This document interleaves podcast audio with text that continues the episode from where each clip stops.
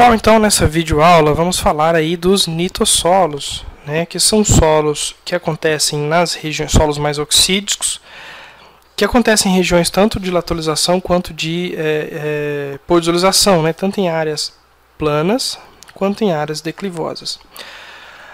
Ah, o que diferencia os nitossolos dos lato e dos cambisolos é a atividade de argila que a gente encontra no segundo, no, no horizonte B, eles apresentam textura muito argilosa, né, com pouco incremento de argila em profundidade, ou seja, eu não tenho é, horizonte B textural. Inclusive o horizonte que diagnostica esses solos é o benítico, né, que tem que apresentar estruturas de serosidade parecida com essas da foto, né, onde eu tenho essa estrutura mais brilhante né, quando quando pressionado esse, esse, esse torrão de solo, essa argila. Né? Então, essa estrutura nítica né, de serosidade elevada é uma característica base para os nitossolos. São solos que apresentam fertilidade aí de média a baixa, de modo geral, embora possam existir é, solos eutróficos dentro dessa classe, tá? mas eles têm essas características de serosidade mais específica. Tá? Então, eu preciso ver o solo do horizonte B em condições mais de umidade elevada para mim conseguir classificá-lo. Né? Então, ele tem um horizonte A que pode ser de A moderado, A fraco, enfim, qualquer tipo de A, desde que não seja um A chernozêmico ou um outro horizonte A diagnóstico de outra classe de solo, seguido desse horizonte B nítico, que não pode ter características que o definam como outra classe de solo. Tá? Então, o B, por exemplo, não pode é, exceder é, 50 centímetros de profundidade, porque isso pode considerá-lo um latossolo. Tá? Então, o benítico são solos aí co-irmãos, os nitossolos, dos latossolos. Eles acontecem em regiões muito próximas. Tá? A diferença é que o nítico ele apresenta uma argila com atividade um pouco mais acentuada do que os latossolos, que são estritamente é, oxídicos, né, que tem uma argila de baixa atividade por padrão embora também possa existir sempre exceções.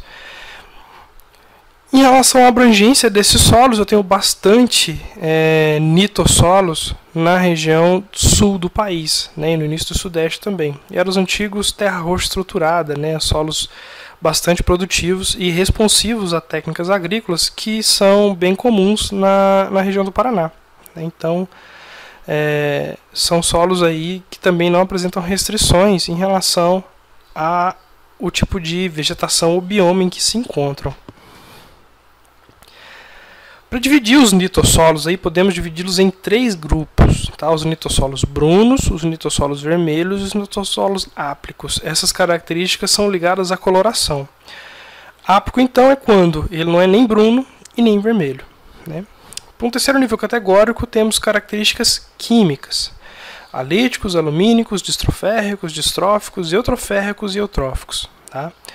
Aqui os distro, eles, eles remetem à fertilidade baixa e eutrofertilidade alta. Né? Então eu posso ter solos eutróficos e distróficos, eutroférricos e distroférricos, que se liga, além de fertilidade alta, à presença de óxidos de ferro.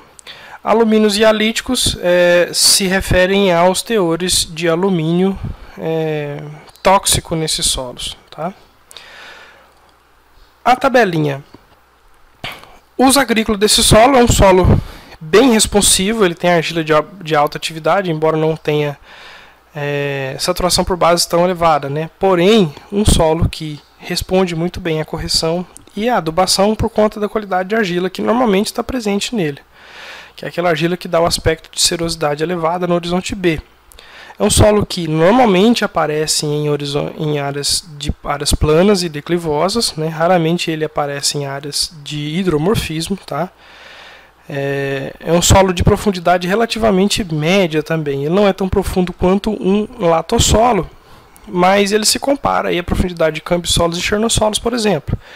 Tem um horizonte A, seguido de um benítico. Esse benítico não pode ter mais que 50 centímetros de profundidade. Enfim, eu vou ter um solo ali que pode variar de 70 a 1 metro de profundidade, dependendo se eu tiver transições graduais ou abruptas entre horizontes, né, que seriam aqueles horizontes transicionais AB, por exemplo. Isso pode acabar fazendo com que esse solo seja um pouco mais profundo. É, Fertilidade, características químicas, físicas e manejo, meio que a gente já falou em uso agrícola, mas vamos recapitular. São solos que têm uma fertilidade relativamente ruim, tá? de modo geral, embora sempre haja exceções.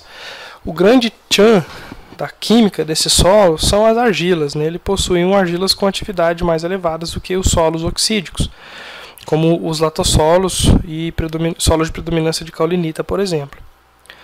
É, não há restrição em relação ao tipo de vegetação, tá? São solos que respondem bem a questões físicas, né? São solos relativamente profundos, é, variam até um metro, então boa parte das culturas é, não tem limitações nesse tipo de solo. Né? Grandes culturas, por exemplo, você vai conseguir produzir nele com certa tranquilidade. É, também responde bem à mecanização, tendo em vista também que eu encontro ele nos, em áreas mais planas e declivosas. Né? E em áreas declivosas eu tenho que tomar cuidado sempre com práticas de manejo, como levantamento de curva de nível e bacia de contenção. Mas são solos que respondem bem a qualquer tipo de mecanização e manejo físico desse solo. Então não é um solo que me coloque restrições em relação à produção, ao tipo de cultura que eu vou trabalhar. São solos que têm problemas químicos que podem ser resolvidos, são solos com poucos problemas físicos é, que vão me limitar, né? como por exemplo solos rasos demais, ou solos com muito, muita rocha, ou solos extremamente declivosos, ou é, mal drenados. Né? Então são solos que não apresentam esses problemas físicos e a gente consegue produzir nele com certa tranquilidade. É isso, pessoal. A gente se vê então num próximo vídeo é, de, de classes de solo.